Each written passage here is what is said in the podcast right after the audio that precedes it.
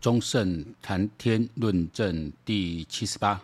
大家好，我是忠胜。那从上上周七月十六哈七六游行完到现在，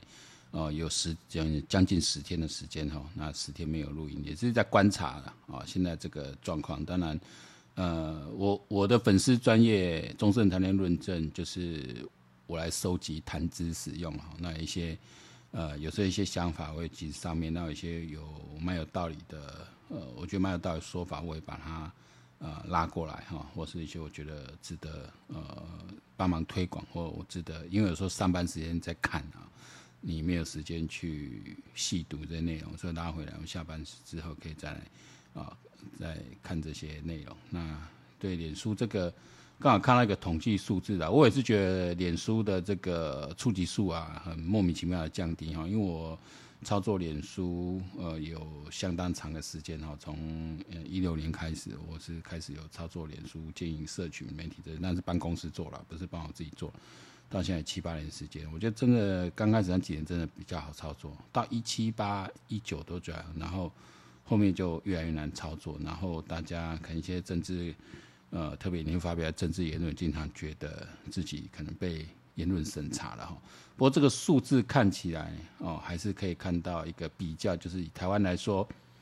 使用脸书社群仅次于 Line，但 Line 它嗯，我不知道别人怎么用，因为我用 Line 我只用工作，那所以 Line 里面当然有一些家族啊、朋友之间的的这个群组，那大家就聊，就是丢一些聊天啊什么之类的。但是呃，会有一些文章，会有一些观点，一些东西，有一些观点啊，一些深度的内容，大家都是在 Facebook 上。Instagram 我自己就是看看照片，我讲白点是看美女照片，然后看一些我比较喜欢的一些呃演艺人员啊，一些一些一些就比较纯粹娱乐啊。哦，那 TikTok 我是最近才接触，那 TikTok 其实只有三十六 percent，可是 TikTok 在年轻人，你看 TikTok 是三十六 percent 哦，然后 Facebook 在台湾哦是八十五点三 percent。Line 是九十 percent，Instagram 是六十 percent。可以看年轻人大部分集中到 TikTok 跟 Instagram。那 Twitter 在台湾有三十三点三趴，我有点意外，因为我周边几乎哦没有人使用 Twitter 哦。但是话如果说这个这资料我不知道到对不对，看起来怪怪。台湾有三十三点三趴的人在使用 Twitter 吗？我蛮怀疑的，至少我身边的人。呃，没有人，几乎老知道没有，但有注册，我也有注册，但几乎没有在用了啊。那我的 Twitter 上面追踪，当然就是一些政要了，或是一些中国的海外名誉人士，呃，民主运动工作者，他们的，呃，你看中国就蛮用，蛮会用 Twitter，然后 Twitter 因为它散播的，它散播资讯、散播新闻速度是很快，但是 Twitter 现在被马斯克买之后，到底蛮乱搞不清楚，然后，然后现在那个 Instagram 那个那个。那个那个呃，祖克曼他又弄了一个什么什么 Street 还是什么那个，我有注册，但我觉得没什么意思，那跟 Instagram 是不一样，哦，有点莫名其妙，是希望取代 Twitter，可是看起来并不像。But anyway，因为它本来 base 较大，它从 Facebook 到 Instagram 去连接，所以你看，呃，因为 Facebook、Instagram 是同一家公司嘛，所以你看它 Twitter 如果慢慢做起来的话，是有可能追上 Twitter 的话，其实祖克伯还是控制了全球最大的一个社群，哦，最大的一个一个社群。我觉得它的影响力还是大，所以我还是会在把脸书当成一个主要的一个工具啊，特至少在台湾觉得它啊、特别的有效哈。然后那那发生蛮多事的，第一个还是谈一下政治。呃，我这一集就讲一讲馆长这个人哦，为什么馆长这样的人，他现在一百多万在 Facebook 一百多万的粉丝哦，为什么这样的人他可以在台湾有这么大的声量？你觉得他的评论有什么？呃，第一个，我觉得他基本上脑子算快人，这种水家来，其实脑子不差。就是他的他的他练健身嘛，哈，又是练练练练练格斗的，所以他体格相当的壮。然后体格壮，然后长得就是孔武有力的样子，而且有点像 The Rock 那那样的形象，以他的外形。可是他又谈政治啊，谈做生意什么谈，然后就然后又有点臭干譙，就是。他就有点像，我觉得对年轻人来说，就像一个一个事业经营有成的大哥，然后每天晚上他会跟你聊一些他人生经验等等。我觉得这会聚集人气也不意外，因为他就是一个特殊的存在，然后他有他的魅力，给人感觉心直口快，有话直说，不会不会拆小黑道黑道白道两两两两边得罪都他也都不怕。刚开始啊，哦，哦我我刚开始几年前开始注意到他，看他是有要经营的是这样的形象。那现在慢慢他就是商业化了。后来发现人流这么多，看开始要带货做生意了，因为他的本业健身房其实经营的不太好嘛。然后他现在开始卖便当啦，卖衣服啦。卖帽子啦、奥罗索狗这样卖，应该弄一个品牌嘛，哈，Notorious 哦，这个这恶名昭彰哈之类的。我有一这我就觉得蛮酷的哦，这东西其实做的还设计还不错，我觉得我都一度想买哦，我觉得我穿在身上感觉蛮酷的样子哦，但没有真的买了，就是说，但我觉得东西至少网络上有东西看起来不错。那他的问题在哪里？就是你跨到政治领域来了啊，他也曾经帮。呃，绿的助选呐，因为他已经上过《莒光营地》，我看过那一集，跟蔡英文总统一起演出。然后他，因为他是一个志愿军人退伍嘛，他是海军陆战队的士官哦，常备士官退伍，所以有有抓着这个身份哈，然后有有跟蔡英文做一些呃一些一些接触啊，那一起做了这个节目。那后来他也不来接受选，因为他的他在做直播又有人流嘛，当然政治中很多人就想去蹭蹭他的流量，上他的节目就蛮多了。但你看他特别的推崇侯友谊哦，特别推崇了柯文哲哈，那这个就蛮恶心。然后刚又又又弄到韩国昌，那到底韩国昌、韩国昌蹭大，他蹭韩国昌，反正不知道。反正两个人就是这样子弄起来，然后慢慢累积他们的信徒。但是我就觉得说，呃，当然一个社会里面，我先解读这个现象，就是说一个社会里面，当然你站在一些所谓自认为是中产阶级的知识分子，觉得说这样的人怎么可以成为 KOL？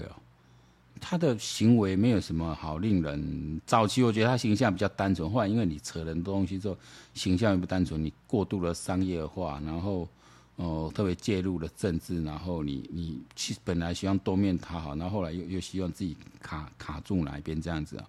这个形象其实就慢慢的、慢慢的不好，就像黄国昌一样，就就形象崩毁了。那这一次就这样崩崩崩毁了。那本来我觉得，因为他的粉丝币一一百多万，这不可小觑了。我也觉得必须要，人家能够累积那么多的声量实力，确实也不简单。那这一次为什么他就这样破功，让人家开始反映说，哎，本来大家觉得真的好笑嘛，修 Q 啊，哦，对一些可能中产的人来说，知识分子来说啊，这个就修 Q 啊，他会吸引到他吸引的那个族群，哦，但是发现不对，如果这样的人，他们是随时跳出来就可以，其实你凯到你那个天气哦。你可以，而且在女性参与群众非常少，因为它可以动员到，哦、至少我这样看到最低的数字都还有一万五了，哦，那据说两三万是很保守估计，其实是很厉害的，哦，大家不要拿那种十万十万是故意去贬低他了，我觉得你你不然你叫叫看嘛，你叫那么多人嘛，哦，是很厉害的，哦，因为他毕竟他不是有一个政党组织的一个动员体系，他可以刚光靠网络上这样空气哈可以喊出来，我觉得是蛮厉害，确实有他的影响力。其实七一六之后，并不觉得他们的声势会转跌的那么快，哦，那他信的是谁？因为我不得不说，我就曾之前说，我说一般人其实对像类似政治、政策这种其实有高度复杂性的呃领域，其实要做一个清楚的价值判断，哈，其实蛮难的啊，因为我们没有这样的教育啊。我们其实刻意的没有在做政治教育啊，你年轻人哦，能够做一点独立判断就很不错。一粉说我们出现，所以说为什么之前白饭事件这么简单的事，我们在这边讲半天，就这件事，如果你只看到表面，其实我看很多 KOL，很多都都是看到表面，什么年轻人争那一碗饭，其实年轻人不是争那一碗饭嘛？就像上海车展 BMW 事件那个，他他们也不是会争那一碗一一碗冰淇一杯冰淇淋嘛？他们就是不希望被。差别对待，哎、被差别对待，这种只要上升到民族主义，在中国，像上海，从上海民族，哇，那那 BMW 这个三天，我看那个据说哈，三天这样股市跌了一百亿，哦，然后整个那个摊子就被掀了，事情闹很大，因为把你上纲到民族主义嘛，做民主就动员嘛，然后再加上现在是自媒体时代，大家都手机大家拍，那个影片传出去，所言不假，但怒怒火就上来，那刚好你说今年年初那时候。去年上海人被恶整了，这样子搞满肚子火不敢发，刚好找个缺口就怎么爆出来啊？这事情很大，所以白饭事件也是哦，就是这个学生是不不爽，你你你感觉这是一个差别待遇，应该要有的你没有给我。其实很多人在讲说啊，免费东西那那不是，其实那个白那个冰淇淋还算是免费，应该是车展吸引人流的或吸引人参观的一个礼，算是礼品了赠品这样，没有就没有。可是那个白免所谓免费百万公是指你必须在里面消费，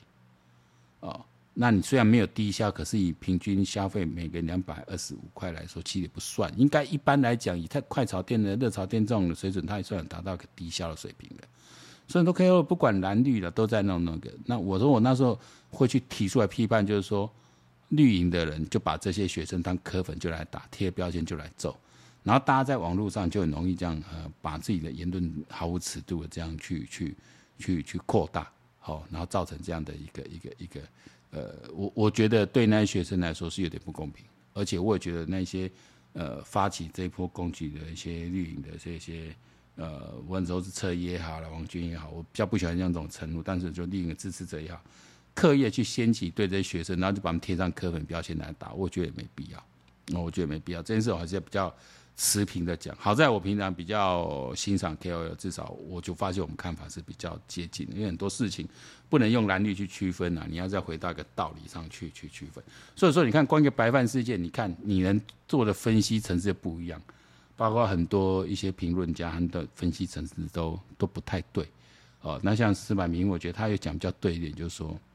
呃，你这种打低分，就是说，我觉得学生最。最比较引他最有问题点就是给人家分数太低了，因为你所受到的待遇只是没有提供你，他们应该没有提供白饭，这是瑕疵，但没有到让你有非常糟糕体验。因为学生自己也讲东西很好吃啊，怎么样上菜速度很快，其实对那个白饭，那你就给他打一星，就有点过度了啊，你的比例原则没有去掌握住啊，那你的就就变成你的道理有点站不住脚。但我觉得都是。一个经验啊，哦，这这、我说讲这样，光是往北本就简单的代志，但一般人你被分析出一个道理都不容易。那像前几天，那我们的这个呃，刚好家中的晚辈啦，二十二十几岁妹妹这样来在家中吃饭，她看到电视上就说，好像有一个给年轻人十六岁、二十二岁的一个一个什么什么补助，可以让他们去体验一些文化体验的一个一个一个奖金，那一千多块多少？其实不多哈。哦那马上这年轻人就很不高兴，觉得你这政府在撒钱嘛，你在买票嘛，你在刻意的讨好嘛。反过来说哈，我们以逻辑上来说，政府本来就应该讨好选民，不是吗？我这个行政资源只要付得起哦，一千多块来付 OK 啊，因为你说算一算多少钱，其实还好啊，因为我们现在一年的呃，牺牲大概十几到二十，大概都还有二十万左右了。那你算六年嘛，二十万大概会有一百多万人受益啦。那乘上去大概几亿不多啦，因为这种东西就是呃，你你你它的出发点是好的，但你在选举前再来做这件事，呃，我就说跟之前这个私立大学的这个补助一样，就很容易被曲解了。可是为什么在这个时候做呢？因为如果在去年做，我说有些跟那些在做这些幕僚，他说如果我们去年做、前年做，大家又忘了，大家就开始觉得政府都不好、不好、不好。那有没有道理？有啊，我也想晚一点做，我也想早一点做，但是我早一点做到选前，你们忘记了，有的说政府不好，不照顾年轻人怎样，所以我必须在选前释放利多，让你的印象很深刻。那会不会反映在民调上面？多多少少会。所以少数一两个人，少数的意见不是一两个人，少数意见你觉得这个时间做不对，可对大部分来说，这就是有感。我有感受到政府有把资源分配到我，不是好处。那好处，因为政府就做资源的分配嘛，他就是有把资源分配到我，我有感受到。十六到二十二，你看十八呃二十岁有投票权，我们不是我们不是十八岁嘛？对对，现在是十八二十十八二十岁投票权。表面上是 cover cover 到两个投票权，那我我又拉了往下拉了几年，所以你也不能说啊我是要买票，哦，那那就是说没办法，因为有时候公共政策它执行它必须要考虑到政策效果怎么样，哦，那这个效果当然除了让民众满意度高以外，当然要反映在我的选举嘛，哦，这个就是所谓的行政执掌的行政优势。那你反过来说，其实政府对年轻人补助也很多啊，只是我们一般人就不会知道。比如说一些给一些优秀学生远洋奖学金啊，什么这些留学补助啊这些的，其实有的啊，只是那个就是等于给你要成绩比较好，你申请得到人才有。那这种普发性的呢，啊，其实就是一个呃提升政人民对施政满意度的一个感受。那有没有效就有效，因为我也才说，当然我不能说是我讲员，大家就前几个月我跟呃几个有接近决策幕僚哈，不是不是核心啊，但是有接近啊，就是这些比较高阶的政务官啊，我们有有机会这样去去聊，他们觉得为什么那时候一二六输这么惨，就刚好在一二六之后刚好有机会聚餐，我就说我就说我就把我身边我看到一些年轻人的感觉说出来啊，疫情三年确实年轻人有受苦。上课不能好好上，对对，然后整个的会跟着跟着这个慌乱，也不能出去旅行，也不能出国。其实觉得其实觉得有点委屈的，呃，那政府如果在这时候，其实你说各国政府都会在这时候哦给人们一些补助啊，一些那有些产业受到影响的。那虽然我们看起来我们可以产业呃把。撑起来吧，经济维持不错，但你不能否认，有很多产业是被打压很惨的。我说旅游、餐饮，这个是台湾很多从业人口的旅游、餐饮、观光产业是很惨的。那你想想，这些产业后面要代表多少家庭？所以，这个政府的补助没有很到位的话，他们会感受到说，那、那、那、那我们选择政府干什么？那会不会比较啊？啊，世界各国先进国家人家对人民补助，我们这边没有。哦，那我觉得有补助，但是没有说到位，或是没有论述好，都是一个。那当然，现在像我今天看到一个，呃，像前两天这个韩国一个毒包裹事件，我一开始说是从台湾过去的，哇，马上在在攻击台湾，结果后来过两天查清楚，这些邮包全部是从中国从台湾再转，就是没有入境台湾呐、是从台湾再转。那为什么这么做？就是很多邮件是从台湾再转去韩国、日本会比较快，所以中国邮件都甚至还可能从台湾再转出去，所以上面盖一个台湾邮戳，但你查全部是中国出去，那是毒气。目前查出来也不是毒气啦，哈，应该就是一个诈骗邮包啦，哈，就可能为了充点数，故意寄一个空邮包给你看，里面可能有一些胶或者什么，它包装材质，因为中国的包装材质经常会有一些怪味啊。那跟他们交代，他们胶就是品质比较差，可能用的原料比较不好，会有个血怪味，可能可能蒙在里面哈。那个包可能是很久以前就已经存在那里的。那大概的做法就是说，他们是利用寄这个包来做一笔假交易，然后来充自己的点数，有可能啊。这目前新闻上报道，我也不是很了解。这跟像下面吴微博下面西洋国讨论新闻出来了，这个诈诈骗到底的一个一个国度了哈。那。那并不是毒气，但可能里面有些东西，它一些化学成分什么，让人家觉得闻的不舒服，怎么之类的。那希望是的，我们不希望有毒气，我们不希望有毒气。就好像，就好像我朋友问我说，那那那那这个乌龙案哦，之前幼稚园这个喂毒案证实是乌龙案，你我说我们没有人希望这些小朋友吃到毒药，这个要先确定。我们争点是，你地方政府反应速度太慢。因为这些家长是合理怀疑，他觉得自己小孩的行为有些不对，他去看医生，检验出来有这样的呃味道药成分，从小孩证词来中，呃，发现诶确实是有有呃有被喂药这种情形，哦，但是我之前我应该在很久以前就会讲说，小朋友的证词就不能太信任，他很容易被误导，他很乱讲，因为小朋友他在幼幼幼儿园的阶段，我自己带小孩子，他幼儿园阶段他。他跟现实、跟他的说、跟他梦境、跟他想象，他很容易混在一起。哦，所以小朋友证词不用把他那么的，呃，不是说小朋友都都乱讲，是说你必须从他证词里面更细心的去问哦一些蛛丝马迹出来，而不是他讲什么就信了。哦，比如说一个小朋友这样讲，那是其他小朋友都这样讲。哦，那另外就是说你调查，你是对这些教师有调查，那像这些教师。有点那些国民党王伟忠蓝卡要要要要出来告，哎，告谁？就是要告民进党，这很奇怪，哎，很奇怪，你要告也是告国民党不是吗？新北市执政的是侯友谊，哎，那些教育局长那些拿勒令给你们下处分下裁罚，不都是国民党的执政人？教育局都都不都是地方政府吗？民进党在新北市是是是在野党，他是议员是。监督执政，他本来就监督啊，有家长陈情，当然要讲啊，当然要去查。那你们早就接到了市政府，你早就接到了这家长的陈情，那你们到底是怎么处理的？为什么拖那么久？啊，为什么要拖这么两个礼拜、三个礼拜，拖了一个月？为什么？明明知道是拖越久就越难越难查出证据，是为什么？然后讲出这个居心老师军博说啊，这是侯友谊啊，不是你自己讲的吗？因为你的你最清楚状况，我们所知要汇报给你，我们不知道啊，对不对？我们我们的目的是在侦查你啊、哦，是在监督你市政到底有没有问题啊？怎么会变成是监督人负执政的责任呢，这就不对。那自己说啊，那因为他们大力的这个这个监督政府哈，然后再再再再讲这个会那个那个可能未读事件的时候哈，那那那对你们有什么不公平？那当初你为什么不出来讲？我相信，如果你那时候去找民进党议员，哦，甚至找国民党议员，然后你们出来讲，出来开记者会，我们绝对没有做这样的事。哦，我们就是清白。为为什么你不讲？为什么遮遮掩掩，让人家大起疑窦？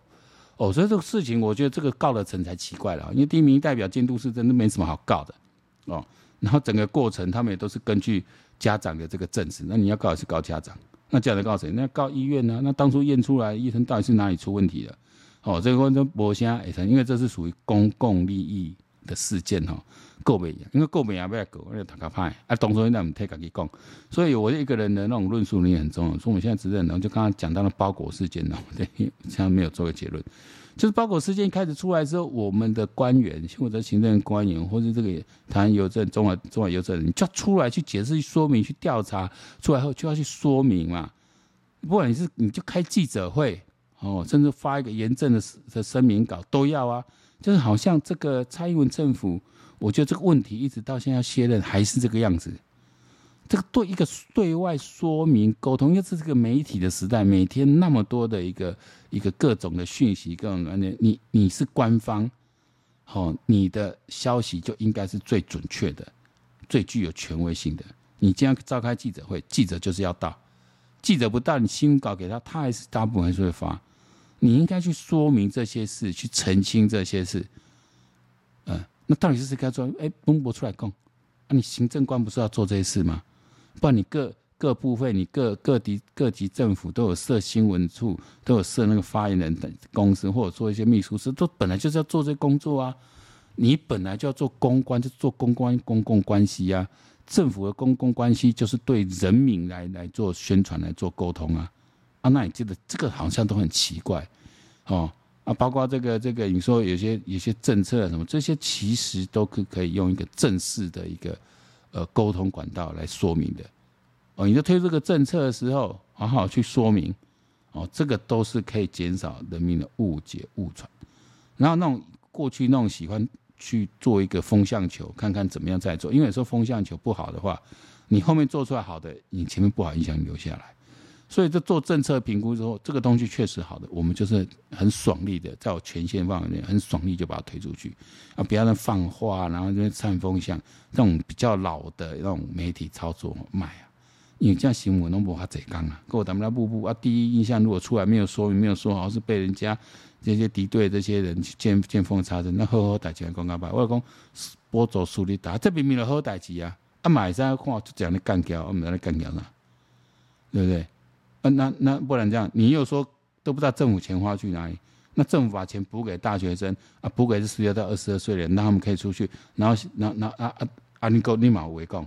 所以如果你要整天要做一个没有人会讲话政策，不可能。觉得对的是好的，这种都是把利益回归给人民的，而且是合理的哦，而且是政府财政负担得起的。你这个时候给给这个十六二十一千六，嘿。就好像在发消费券意思一样，这这刺激消费没有什么坏事啊。哦，我觉得这都没什么坏事，都可以大声去宣传的哦。那当然说你的时机点是不是可以提早一点？是不是在你去年呃，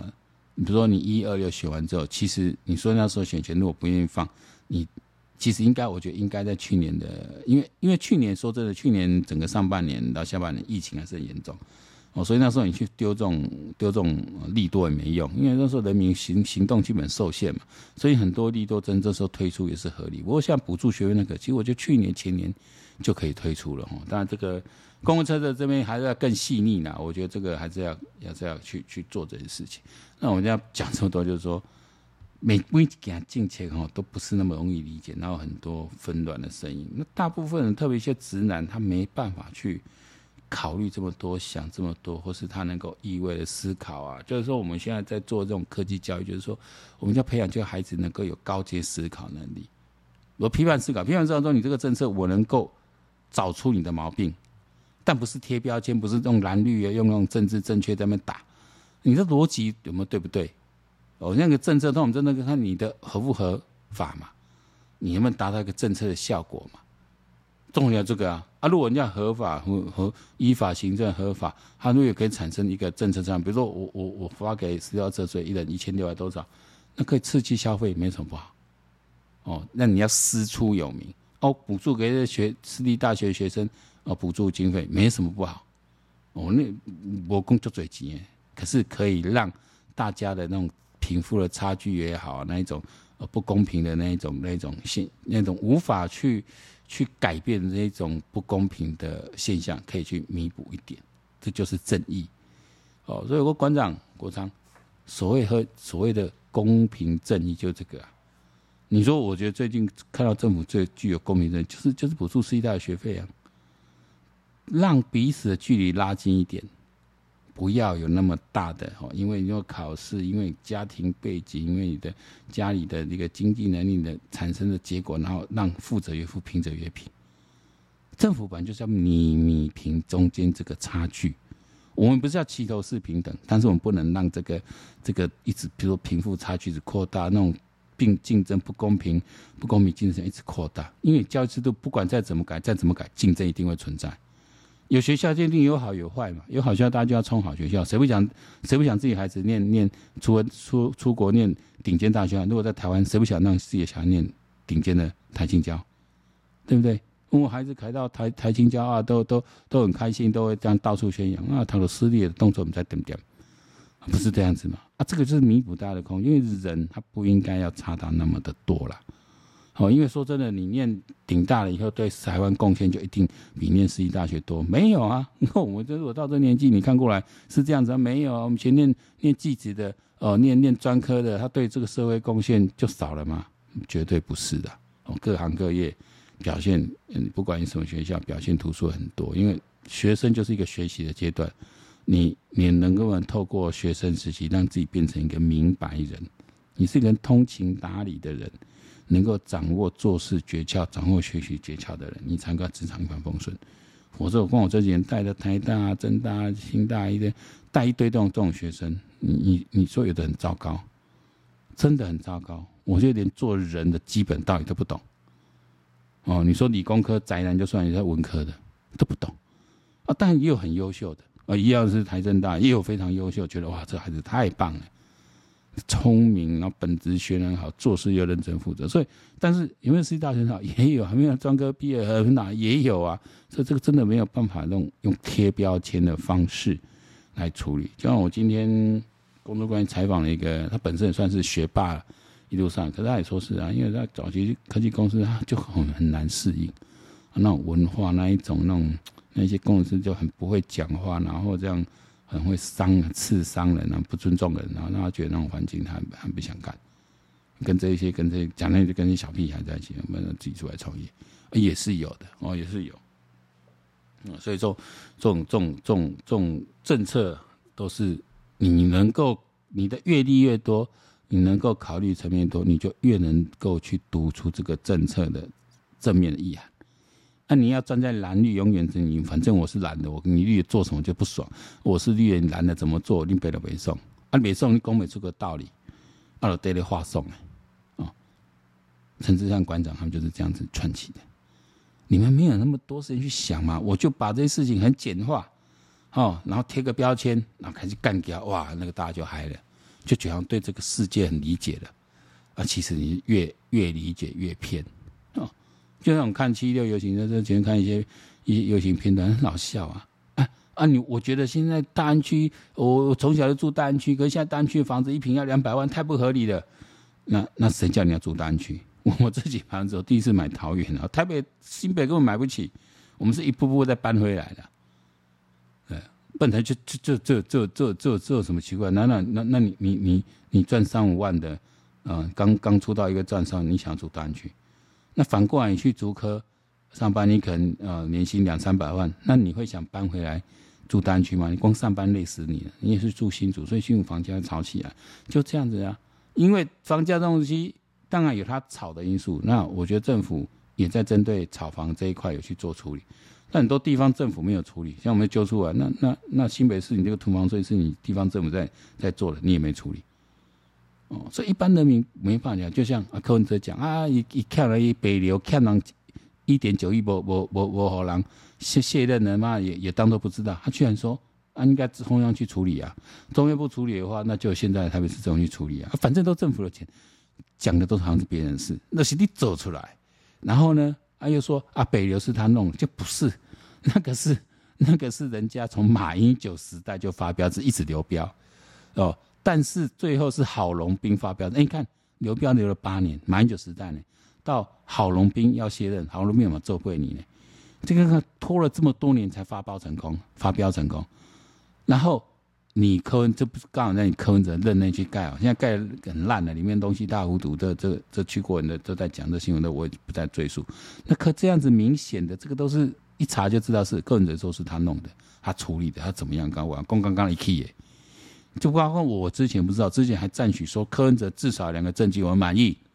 把北门那个那个引道中央桥引道拆掉，让那整个区域这样重见天日啊！北门这样可以跑出来，因为我以前在那一带上班，那看得很舒服，对不对？然后那个那个最可笑、最烂的那个什么中校，从马英九在盖中校西路什么公车专用道，那个盖了不敢用，乱七八糟，那是这个一个国家施政的一个烂的一个一个一个标签贴在那里，哎，他把它撕下来，把它封掉，那个好。好一点都不难，你看郝龙斌居然不敢拆，怕马英九丢脸。说这些人做事都不是在公，纯粹从政治上的一个理性思考上来看，都都是在搞那官场东西。阿明就马英九搞错，弄错一个政策，郝龙斌不给你们卡铁，公车专用道占据在那里，占据在台北车站前面，这样占据那么多年，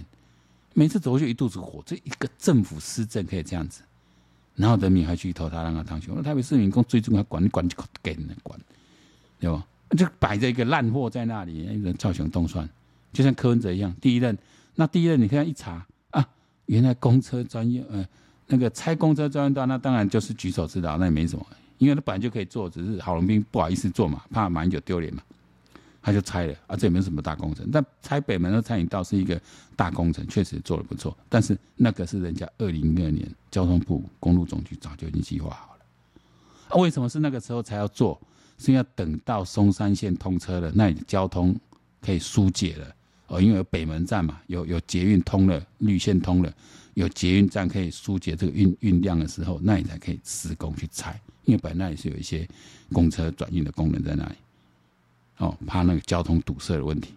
我还记得拆的时候，很多那时候反科的人跟我说啊，那以后我坐计程车，哇，干掉个，哎呀，把你太了，北七的，我都塞几十年，我唔知这里一定没塞跳，那跳你就嘛好好。反而那里交通顺畅多了，表示当时公路总局以后，后来沈慧虹就新竹上没选上这位，他们专职负责计划，然后柯文哲早去当顾问，他今天柯文哲说要采用这个，后面有这样一个计划，采这个来做，然后再由他柯文哲这边手来执行，那也是由原来那时候身边一些原来民进党一些一些亲民进党民党一些班底去把它做的。他说喊这个我唯一认可的政绩，现在现在爆出来知道，原来也不是他的政绩。哦，所以你不会，你毫无建树，整天的耍嘴皮子啊，弄弄一些些小美眉出来，想要搞一些低沟票，就把女人当工具在用，然后居然说这一点，像虞美人这种脑袋不清楚，也就是说，不要有这些啊，以前在谈话节目、公文啊，叫犀利，感觉哎，演逻辑经不起检验。哦，最有名的龙应台，龙应台那个讲话哇，看他那。文情并茂，很有道理。我嘛破书，你用逻辑检验，那个话都不能成立的，乱七八糟的。哦，他是用理来概括理性啊。这都罗美于美人是啊，之前讲什么什么什么呃什么卑什么卑躬屈膝的和平是委屈的和平也是和平啊？奇怪，哎，讲话哎，人家民众党没有这样用那么多杰出的女性，那些杰出女性，你要看柯文哲是用什么角度来用他们？他有栽培任何一个站出来吗？那黄珊珊是人家本来就是有政治实力，一个千万万不是立民众党，对吧？是因为国民党一波爱，啊，民进党也唔敢哇，啊，更多六姐弟弟都想哇，都互互相利用而已。但事实上，证明黄珊珊虽然有政治实力，但也还好。哦，你今天要抢台北市长，你嘛抢玫瑰，你嘛抢玫瑰蒋万南。因为外省人来讲，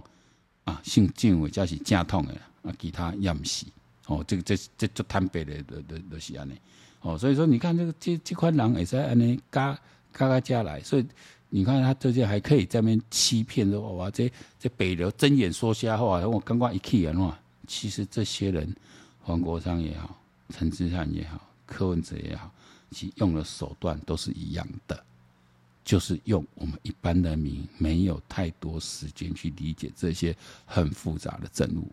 我们的政务官缺乏政策论述辩护能力，